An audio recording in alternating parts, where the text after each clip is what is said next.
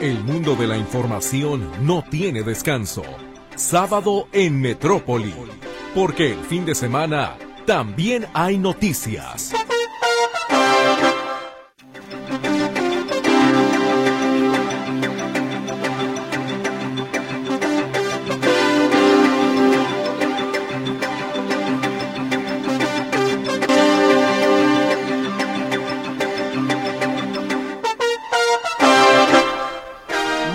Buenos días, buenos y fríos días. ¿Cómo le va? ¿Cómo amaneció? Me da mucho gusto saludarle en esta mañana del último programa de este 2023 de sábado en Metrópoli. De hecho, el último sábado, efectivamente, de este año, que ya le quedan horas, literalmente, para terminar. Muchísimas gracias, como siempre, por el favor de su escucha, de su sintonía cada mañana en fin de semana. Gracias por este año que usted amablemente nos ha arropado con su escucha cuando ha tenido la posibilidad de así hacerlo. Entiendo que a veces hay pues algunas otras cuestiones que realizar y que no le permite a usted estar con nosotros, pero en el momento que lo ha estado, para nosotros es importante. Espero que a nombre de todo el equipo este haya sido un muy buen año para usted. Y siempre hay cosas que efectivamente no son las más gratas, no son las más, em, digamos, eh, de parte de la lista para recordar, pero sin embargo creo que debemos de aprender a obtener lo mejor de cada situación que la vida nos pone enfrente. Por algo la vida nos pone situaciones enfrente. A veces a mí me parece que la vida lo reta a uno a buscar esas herramientas internas, esas herramientas emocionales y mentales para resolver situaciones. Entonces yo espero que usted en ese sentido haya tenido un aprendizaje importante, que no importa, no importa que la gente pueda llegar a tener 50, 60, 70, 80 años, creo que todos los días aprendemos, todos los días nos damos cuenta que no importa nuestra edad, todos los días nos damos cuenta que somos ignorantes de algo y que podemos aprender de nosotros mismos, de los demás, de las situaciones, del mundo entero, de las distintas formas de pensar, de todo lo que nos rodea en la vida, porque ninguno de nosotros somos el centro de la atención. Somos parte de una comunidad, somos parte de un todo. Cada uno de nosotros tiene una riqueza especial, tiene un talento especial. Entonces, ¿qué le parece si seguimos descubriendo justamente para qué estamos en esta vida? ¿Qué podemos aportarle a los que están a nuestro alrededor? ¿Cómo podemos ser parte de un efecto dominó que genere cosas positivas ante situaciones también tan complicadas que estamos viviendo como país, como humanidad? Entonces vamos nosotros buscando ser esa diferencia, vamos nosotros buscando ser ese oasis ese oasis de tranquilidad, ese oasis de unión, de armonía y de lo que en el camino hemos recorrido de nuestra vida, algo de sabiduría tendremos y la podremos compartir con los demás, pero también tener la humildad de escuchar a aquel que me pueda parecer que tiene menos experiencia que yo o menos camino recorrido que yo, porque seguramente algo le voy a aprender. Ojalá que 2024 sea para usted un gran año en todos los sentidos, que podamos abrir nuestros canales de comunicación, nuestros canales sensoriales, que podamos abrirnos al mundo entero, que podamos abrirnos particularmente a nosotros mismos, porque nunca terminamos de conocer nuestro yo, mis capacidades, mis limitaciones, las creencias que me han hecho que no crezca, las creencias que me han limitado las creencias que también me han hecho superarme. Entonces, insisto que sea para usted un 2024 maravilloso en todos los sentidos de autoconocimiento y de apertura al mundo. El mundo nos necesita afuera, pero también nos necesitamos nosotros. No nos olvidemos de nosotros, porque nadie podemos dar a los demás lo que no nos damos a nosotros mismos. Bienvenidos entonces a este espacio informativo, bienvenido a Sábado en Metrópoli y vamos iniciando con nuestro tradicional resumen. En materia nacional, inauguran la megafarmacia del gobierno federal en Huehuetoca, Estado de México. Con este complejo garantizan el abasto de medicamentos en todo el país. El gobierno federal publicó en el Diario Oficial de la Federación el decreto que amplía el plazo para regularizar los autos chocolate. Vencerá hasta el 31 de marzo de 2024. Concluye la huelga de Notimex luego de 1.408 días. Las tradiciones de fin de año llevan a que la uva aumente de precio. Se comercializa entre 69 y 89 pesos por kilo en promedio. La Secretaría de Seguridad Ciudadana de la Ciudad de México informó que se detuvo a los presuntos responsables del robo de la casa del cantante español Miguel Bosé. En noticias internacionales, el gobierno de Pakistán prohibió las celebraciones en el espacio público del Año Nuevo en solidaridad con los palestinos de la Franja de Gaza. Rusia disparó este viernes más de 150 misiles y drones contra varias ciudades de Ucrania y provocó al menos 16 muertos y 97 heridos en uno de los ataques aéreos más importantes en mucho tiempo. El expresidente de Uruguay, José Pepe Mujica, volvió a cuestionar al presidente argentino Javier Milei y lo definió como un ideólogo fanático que cree que tiene la verdad revelada e incuestionable y además con el apoyo del cielo. El Departamento de Justicia de Estados Unidos lanzó un ultimátum al gobernador de Texas, Greg Abbott, a suspender la aplicación de la ley que criminaliza a los migrantes solo por su aspecto, o de lo contrario, llevar el caso a los tribunales. Alerta la Organización de las Naciones Unidas que 704 nuevas drogas aparecieron en América Latina en los últimos 10 años. El gobierno de Estados Unidos expulsó del país durante el 2023 a 142.580 indocumentados, casi el doble que los deportados en el periodo anterior, el que el año pasado, informó el Servicio de Inmigración y Control de Aduanas. Tras semanas de retrasos, el cohete Falcon Heavy de SpaceX despegó para transportar un dron espacial militar estadounidense en una misión de investigación.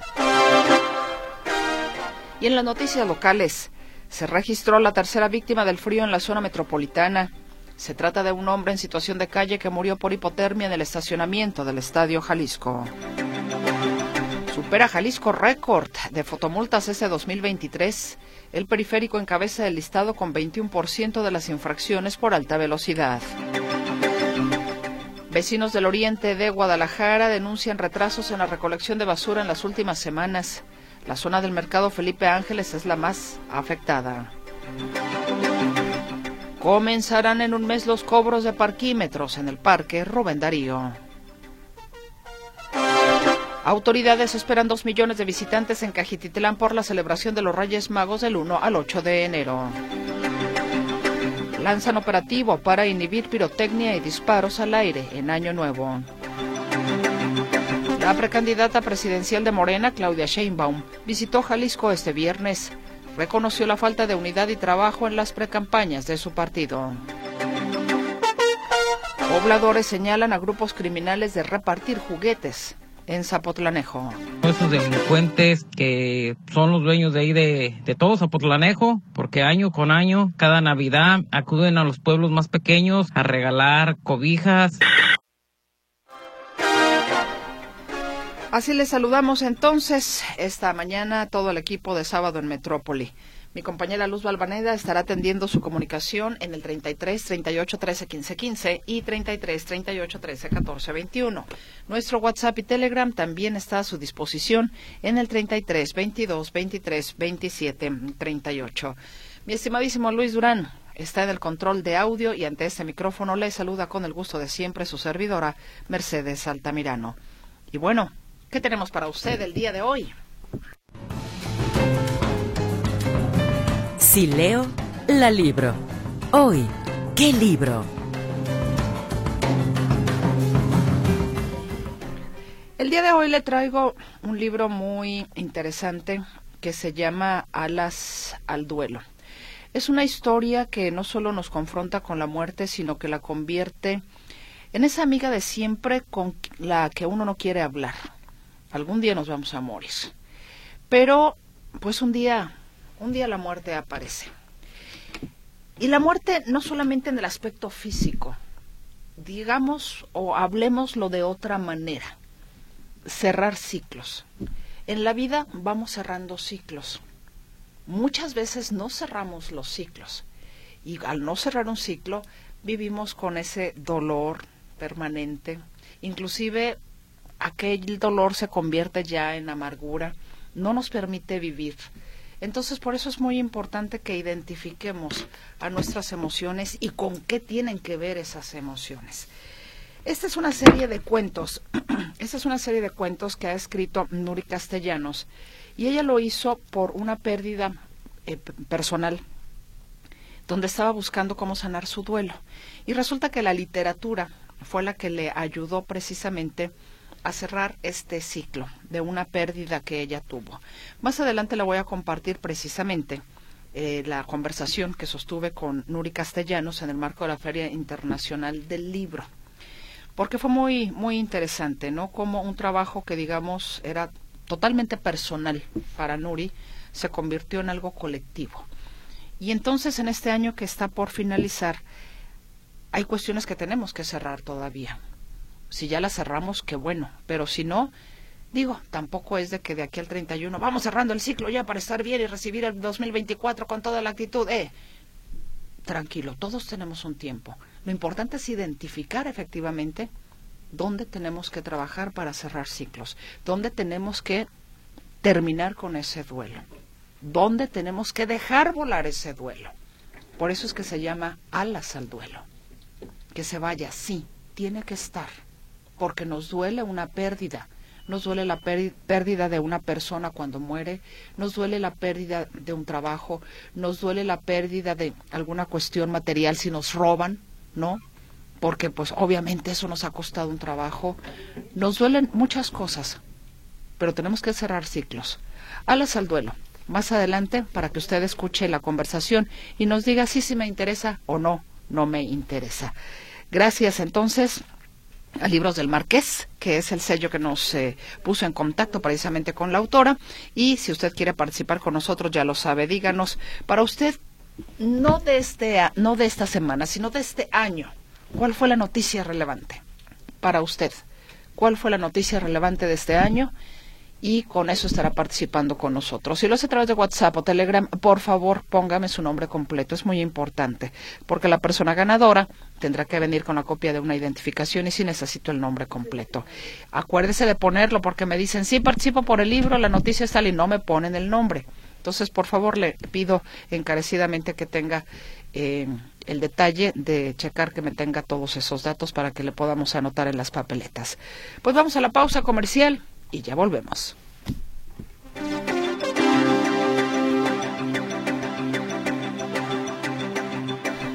Esta mañana saludo con mucho gusto allá en la fría Ciudad de México a mi compañero Arturo García Caudillo, que mira, acá tampoco cantamos más las rancheras, eh, mi estimado Arturo, porque Mira, no, no me he fijado en cuánto está. Ah, estamos a 5 grados, con razón. Ya decía yo que qué frío está haciendo. Pero bueno, vamos poniéndole calorcito de, de amistad, de familia Metrópoli. ¿Cómo estás? Buenos días.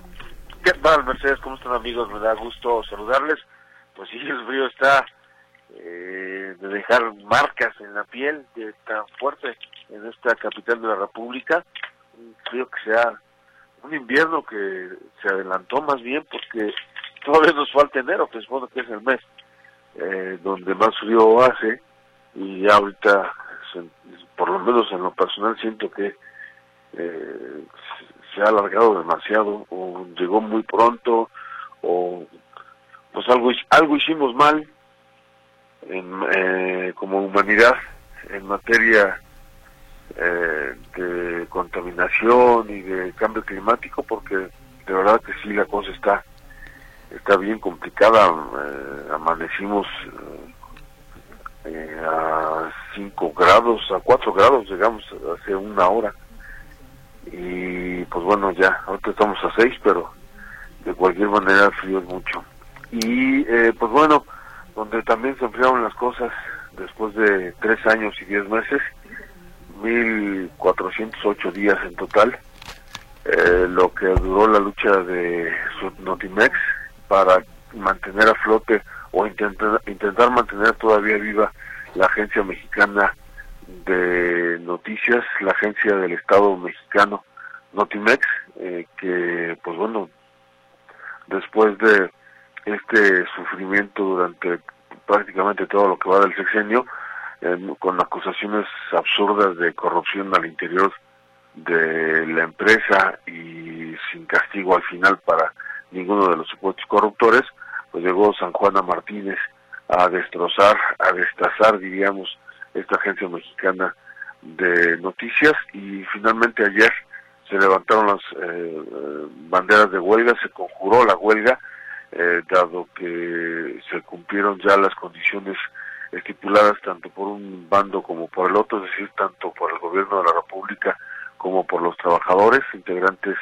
de esta agencia y se pagaron las liquidaciones que se debían y eh, pues, con ello ya se levantó la huelga. Eh, vamos a escuchar a Adriana Urrea, secretaria general del Subnotimex, el Sindicato Único de Trabajadores de Notimex, quien eh, pues con lágrimas en los ojos y un nudo en la garganta, eh, pues leyó este el siguiente comunicado.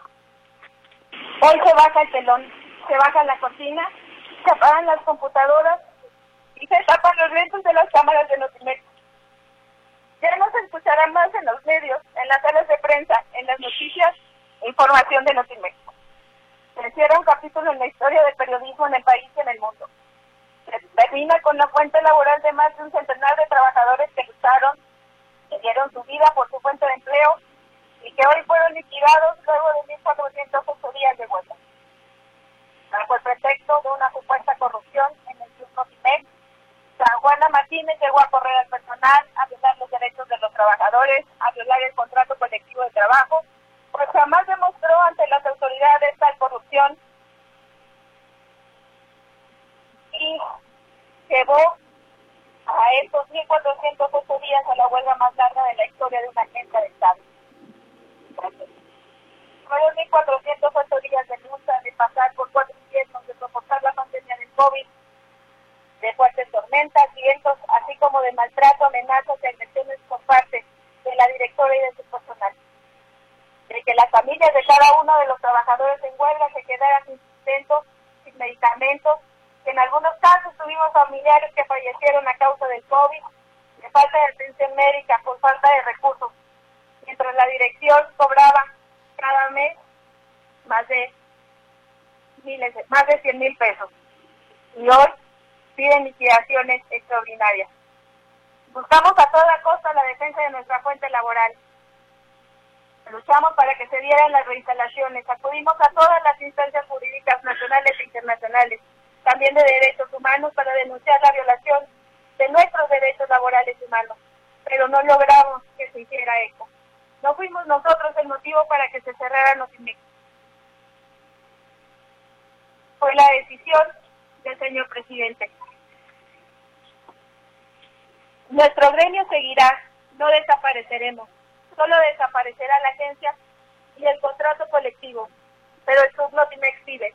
Y como ciudadanos exigimos que la dirección aclare públicamente dónde quedaron los millones de pesos que se otorgaron durante estos cinco años cuando la agencia estuvo tres años y diez meses sin Pues ahí está justamente Adriana Urrea, parte del comunicado que leyó, en el que pues ustedes escuchaban, no fue decisión de los trabajadores que se cerrara la agencia, fue decisión del presidente de la República, fue mantener a San Juana Martínez haciendo ese trabajo, probablemente a eso la mandó, a que cerrara la agencia, dado que consideraba que con las mañaneras era más que suficiente para mantener informada a la población, lo cual es muy claro, no, no lo consigue, porque la mayoría de los mexicanos, el 90% me parece a mí, o calculo yo, no están viendo la mañanera, no se enteran a través de la mañanera de lo que ocurre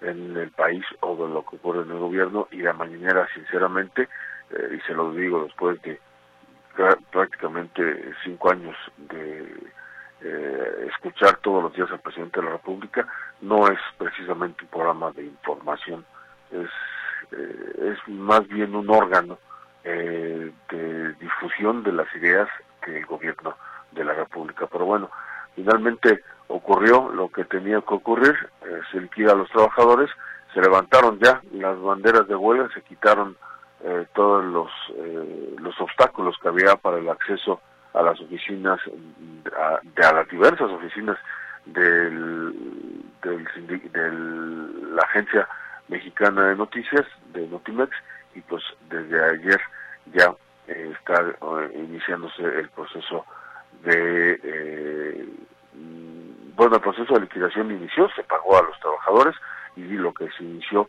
fue la desaparición ya de la empresa. Y esto también hay que recordarlo después de que fuera aprobada en el Congreso, tanto en Cámara de Diputados como en el Senado de la República, y me imagino ya en por lo menos 17 eh, congresos estatales, la desaparición de esta empresa del Estado mexicano. Mi reporte, Mercedes. Buenos días. Cerrando ciclos, Arturo García Caudillo. En fin, así es el año y cerraron, cerraron ese ciclo. Efectivamente. Pues yo deseo que este año haya sido bueno para ti, que tengas un año 2024 estupendo. Te mando un fuerte abrazo para ti, para tu familia. Muy feliz año y gracias por todas tus aportaciones en este 2023, Arturo, por estar al pie del cañón. Muchas gracias. Feliz año, compañero.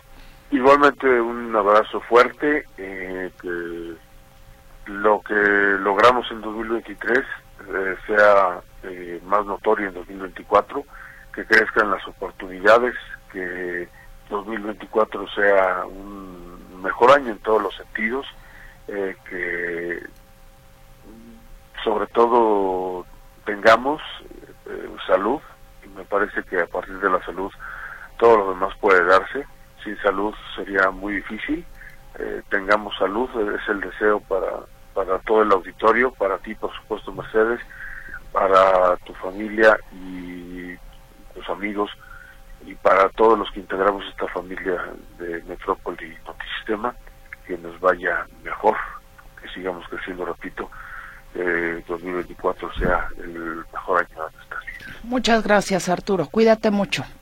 Igualmente, un abrazo. Un abrazo. Vámonos a la pausa y volvemos.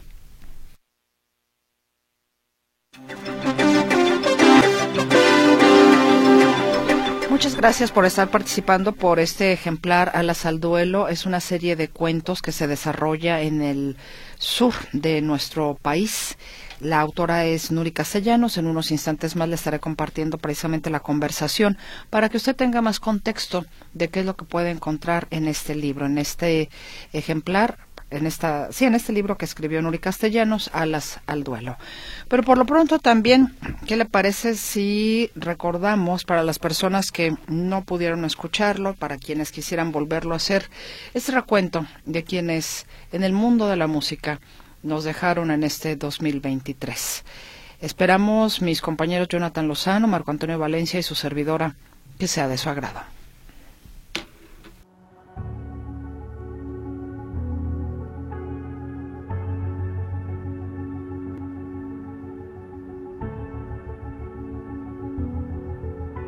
Hoy queremos recordar en el sonido de la música a quienes en este ámbito dejaron un importante legado en vida y que se nos adelantaron en este 2023 que está a punto de expirar. El año inició con la muerte del baterista de Earth, Wind and Fire, Fred White, a los 67 años.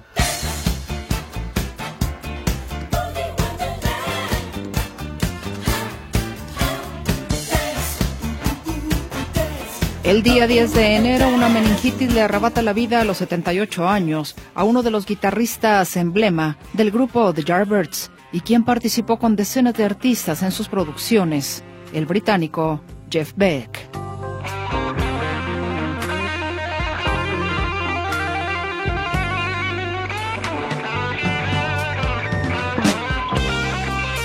Su carrera no fue ni por mucho como la de su padre, el rey Elvis, pero Lisa Mary Presley incursionó también en el canto y la composición. Un infarto al corazón cortó su vida el 12 de enero, a los 54 años.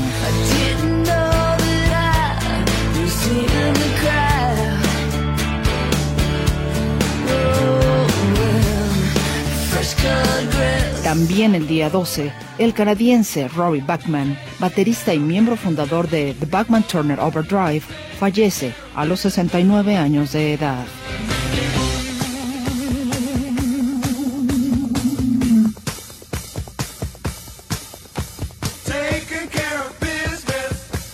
músico japonés, mejor conocido por ser el baterista y vocalista de Yellow Magic Orchestra, Yukihiro Takahashi, deja de existir a los 70 años a consecuencia de una neumonía el 14 de enero.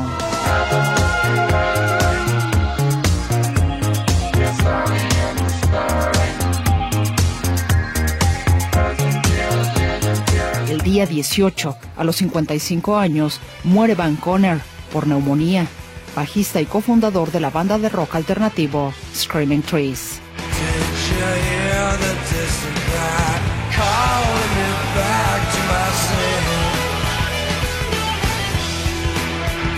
Miembro fundador del grupo The Birds y de Crosby Stills Nash Young, el guitarrista y cantautor David Crosby fallece por COVID-19 a los 81 años el 19 de enero.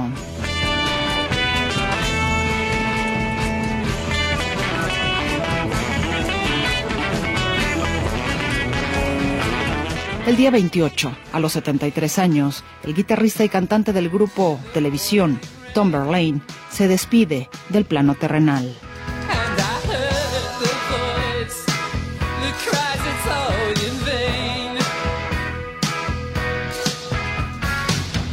El 8 de febrero el mundo despide a los 94 años de edad a uno de los compositores más exitosos del siglo XX, Burt Bacharach.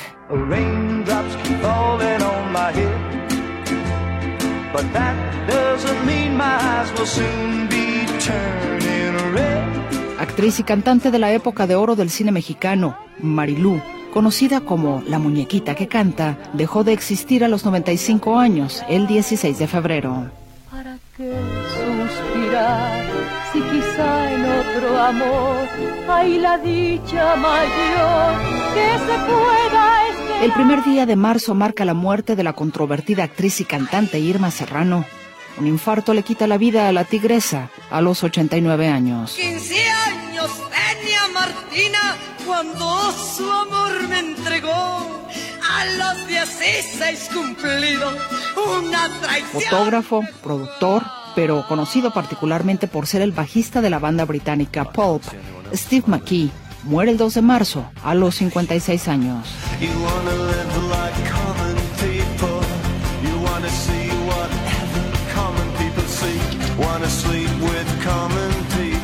También el 2 de marzo muere a los 89 años el saxofonista Wayne Shorter, considerado una leyenda del jazz.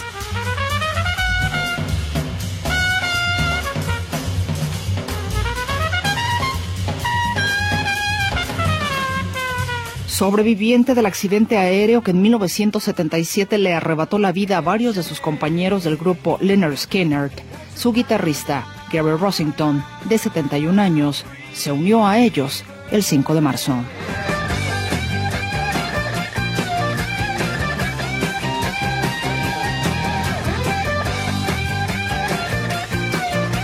El día 17, el cantante y saxofonista mexicano Fito Olivares, conocido por canciones como Juana la Cubana y El Colesterol, dejó de existir, víctima de cáncer a los 75 años. Es que me sube el colesterol, mi amorcito. Me sube el colesterol. Es que me sube el colesterol, mamacita. Me sube el colesterol. De él se decía que era inmortal. Nadie lo es. Javier López Chabelo el amigo de todos los niños, se despidió de la vida a los 88 años, el 25 de marzo. Es el primer año que voy a la escuela. Hice mis palitos. Otro de los tres integrantes del grupo japonés de música electrónica, Yellow Magic Orchestra, también falleció este año solo dos meses y medio después que Yukihiro Takahashi, a quien ya recordamos, nos referimos a su compañero, el tecladista Ryushi Sakamoto, quien partió el 28 de marzo a los 71 años.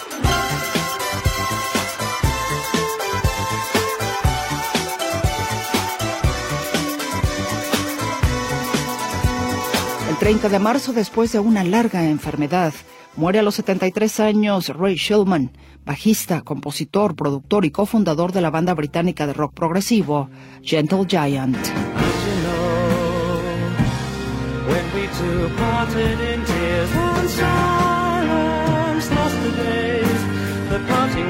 Debido a una afección neurológica progresiva, deja de existir a los 69 años el 7 de abril. El guitarrista de The Alan Parsons Project, Ian Burnson.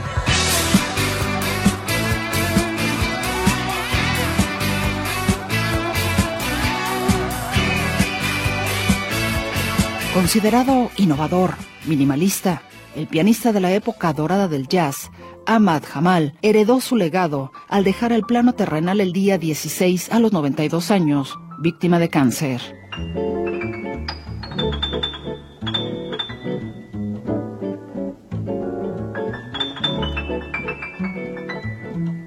Cantante, actor y activista.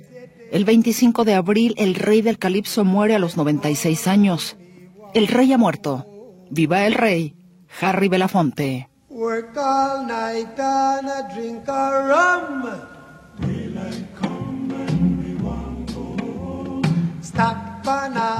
El mes de mayo no trajo mejores noticias. El día 8, víctima de cáncer de pulmón, deja de existir a los 75 años la reina del rock de Brasil. La reina ha muerto. ¡Viva la reina! Rita Lee.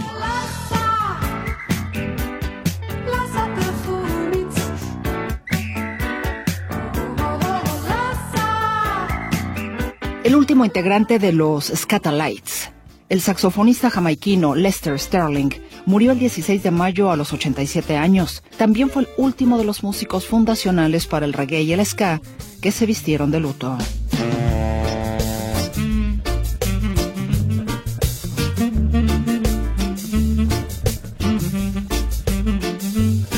El cáncer de páncreas cobró la vida del bajista de The Smiths a los 59 años, Andy Rourke, el 19 de mayo.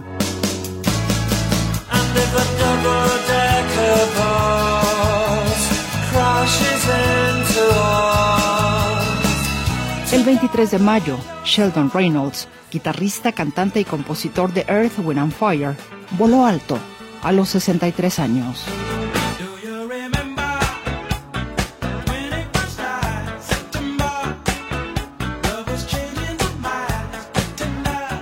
Mayo se lleva otra reina. El día 24, la reina del rock, Tina Turner, marchó de su reino terrenal a los 83 años.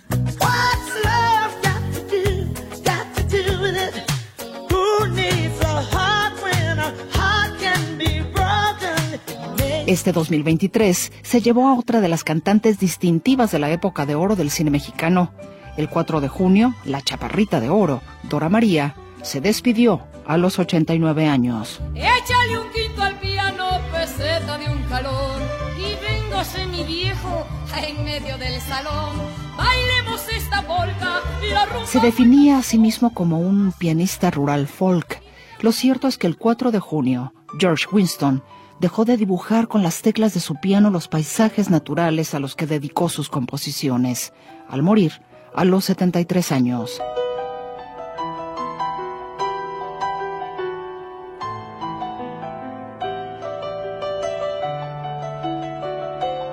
La chica de Ipanema catapultó su carrera. Escucha qué voz más linda, más llena de gracia, la de la brasileña Astrud Gilberto, que se apagó el 5 de junio a los 83 años.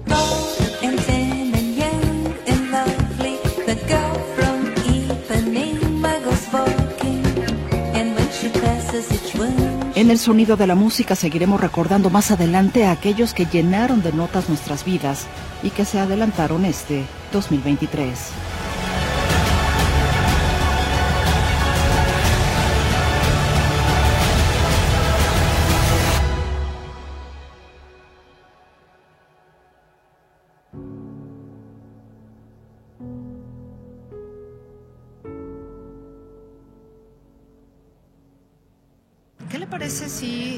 Hoy platicamos un poco al respecto de algo que seguramente nos ha sucedido a todos? Yo no creo que alguien esté exento de haber tenido una pérdida una pérdida que genera duelo, no sé si bien vivido algunos duelos o, mal vividos o perennes a veces los duelos o sanadores los duelos inclusive también. ¿Por qué se lo digo? Porque precisamente el día de hoy vamos a platicar de este libro que se llama Alas al Duelo, que son una serie de cuentos que la médico radiólogo y escritora Nuri Castellanos nos trae en esta edición de, de la Feria Internacional del Libro. Nuri, bienvenida, doctora. Gracias, por esta entrevista. Gracias, Mercedes. Gracias a ti, encantada. Platíquenos por qué hacer esta serie de cuentos que inclusive usted instala en el sureste de nuestro país. Bueno, el, libro nació a través de mis propios duelos.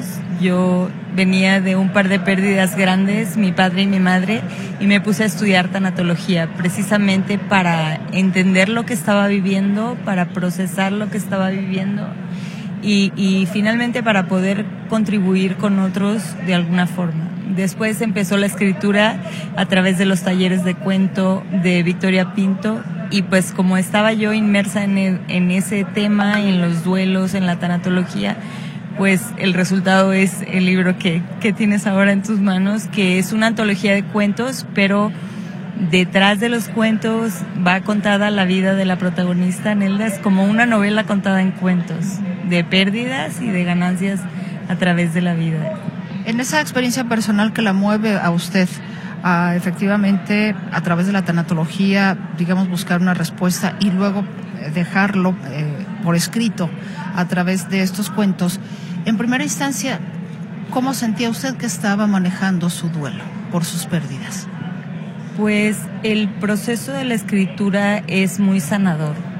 Cuando uno le pone nombre a los sentimientos, cuando uno pone lo que tiene adentro en palabras y cuando lo pones en el papel, ya sale de uno, ya puedes verlo de otra manera y te va mostrando cosas que antes, bueno, al menos a mí me fue mostrando a través del proceso cosas que antes no había percibido. Entonces, de alguna forma, escribir el libro me sirvió como una catarsis de mis propias pérdidas y no fue escrito propiamente para compartirlo. Inicialmente lo escribí para mí como parte de un taller, como parte de un proceso personal y al final pues hubo alguien que se interesó en publicarlo, pero en realidad no fue escrito expresamente para ser publicado. Es un libro que nació a través de mis propias experiencias y que me enseñó a ver que no solo hay pérdidas en la vida, que también va uno ganando cosas en el camino.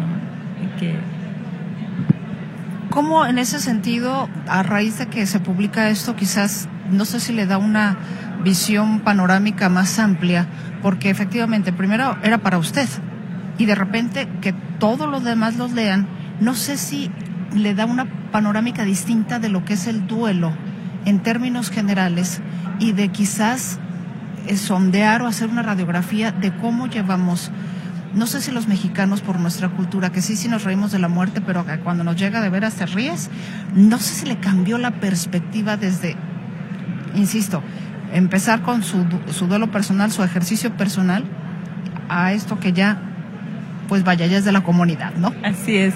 Bueno, sí, totalmente. Mi perspectiva fue cambiando desde la escritura, desde la escritura desde ir poniendo en palabras cada duelo y cada sentimiento y cada pérdida, fue cambiando mi perspectiva. Y cuando empecé a recibir la pues la retroalimentación de las personas que iban leyendo mi libro, pues ha sido muy rico, porque yo cuento historias que son basadas en la realidad, que son inspiradas en experiencias totalmente mías entonces, muchas personas están ahí retratadas, mis hermanos, mi esposo, mis hijas. Entonces, cuando recibí la, retroalimentación de la lectura de, principalmente de los que conocen la historia, pues sí fue muy rico porque uno ve las cosas desde su propia perspectiva y los otros, aunque sean de los mismos tuyos lo ven diferente. O sea, mi hermano tenía recuerdos diferentes, yo tenía recuerdos diferentes, mis hijas tenían otra percepción de lo que había ocurrido. Entonces se ha ido enriqueciendo eh, la propia historia, mi propia historia personal y también las personas que lo han leído, que no conocen a mi familia ni nada, de alguna forma se han sentido identificadas con alguna de las historias, con alguna de las pérdidas, porque como bien lo dijiste, pues a todos nos toca perder a veces un padre, un abuelo, un tío, un amigo. Entonces, de alguna forma puedes encontrar eh, identificación, porque a veces el duelo es un sentimiento muy solitario. Siente uno que nadie entiende lo que uno está viviendo y que nadie podría sentir lo que uno está sintiendo y en realidad todos vamos a pasar por ahí o hemos pasado en algún momento. La gran diferencia quizás sea cuando parece ser que, que, el duelo se queda durante muchísimo tiempo, que le, como atorado exactamente, que le, le resta inclusive calidad de vida a las personas emocional, físicamente, porque eso ya se empieza a somatizar yo sigo cargando el duelo de la pérdida y a veces no necesariamente la pérdida de una persona, la pérdida del trabajo, la pérdida de dinero, la pérdida de, divorcio, exactamente, de un hijo, en fin, tantas cosas. No lo resuelvo. Pareciera ser que hay mucha gente, porque lo hemos podido inclusive hasta constatar con algunos programas que, que tenemos en, en Radio Metrópoli, de personas que siguen con ese duelo y han pasado no días, no meses, años. Sí, el duelo complicado es, es bastante común y generalmente se origina porque nos resistimos a vivir el dolor. O sea, tenemos miedo de sufrirlo y entonces el dolor, si no lo dejamos entrar, va a estar constantemente esperando en la puerta y tocando la puerta. Entonces eso te limita a vivir de plenamente. Y otra de las cosas es que a veces nos sentimos culpables de vivir con felicidad mientras esta persona ya no está. O sea, sientes un poco de culpa.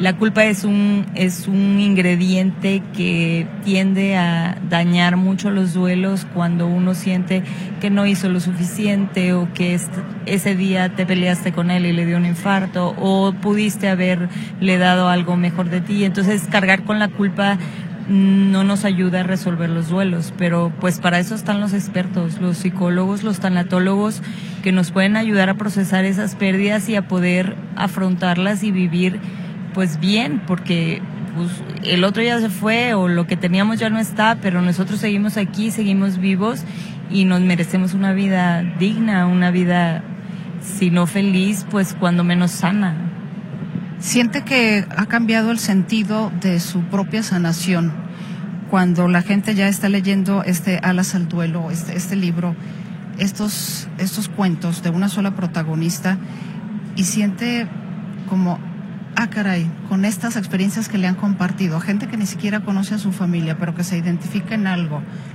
sentir como, estoy ayudando a alguien, hay una sensación así, o cuál es la sensación que siente Nuri Castellanos? Pues yo lo que más puedo sentir ahora que veo el libro es gratitud.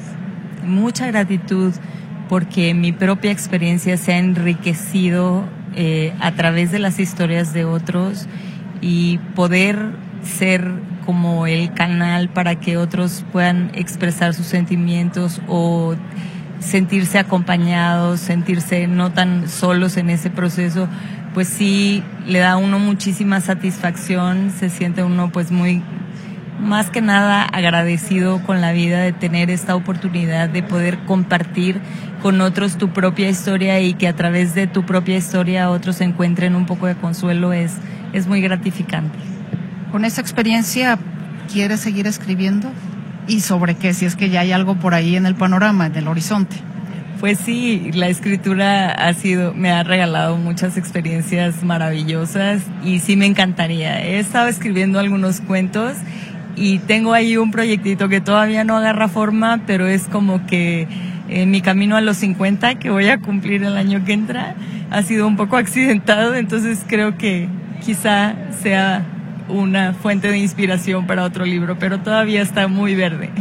Pues por lo pronto que alas al duelo, que entiendo es darle a ese duelo las alas para que se vaya, que me deje, que lo, sí lo viva, pero que se vaya, que de hecho es un poco, no sé si dramático el pajarito. Cuénteme un poquito sobre la sobre la portada, porque si yo cuando sí vi el pajarito así, pues muerto, Ay, pues, sí, el corazón se me hizo, se me hizo pasita. Cuéntame un poco de la portada, Nuri. Bueno, eh, yo quería un colibrí y un tulipán en la portada, eh, porque pues el colibrí es como el mensajero de las almas según las leyendas y este y pues generalmente en el jardín de su casa en Tabasco llegan los colibríes muchas veces, entonces es como que ha sido una fuente de consuelo para mí, pero yo tenía la idea de un colibrí pues volando ahí, este, libando miel de un tulipán y la editorial me presentó esta, esta fotografía que es de un fotógrafo mexicano y que, que tiene muchas fotografías de aves vivas y algunas muertas la verdad es que sí me impactó cuando lo vi. Dije, ay, no, pero un, para, un, colibrí muerto está muy triste, pero en realidad tiene mucho sentido. Tiene mucho sentido con el tema del libro y creo que ha sido la imagen perfecta para presentar alas al duelo. Sí, yo creo lo mismo. Es, es, sí impacta, pero me parece que no pudo haber elegido mejor portada. Pues Nuri, muchas gracias, mucho éxito y espero que la FIL la esté arropando, la esté apapachando. Muchas gracias, Mercedes, encantada. Al contrario, gracias. Alas al duelo de Nuri Castellanos, de la editorial Libros del Marqués. Libros del Marqués, exactamente. Gracias, Nuri. Gracias a ti. Esa fue la conversación con Nuri Castellanos. Ya tiene usted más contexto para decirnos si le late o no le late el, este libro, participar por este libro. Que por cierto, déjeme decirle que yo a los autores en la FIL les pedía que lo autografiaran, obviamente sin saber para quién. Y Nuri eh, le dije que lo autografiara porque lo iba a regalar a alguien de la audiencia, pero puso mi nombre. Entonces, digo, ni modo que le dijera, no, ya bórralo. Pues no, ¿verdad? O sea, ya yo le había dicho que para, así, digamos, simplemente un pensamiento o algo como, como autógrafo, pero se lo aclaro pues para la persona que lo gane, va a ver que está autografiado para mí, pero en realidad era para uno de ustedes. Vámonos al noticiero Notisistema de las ocho.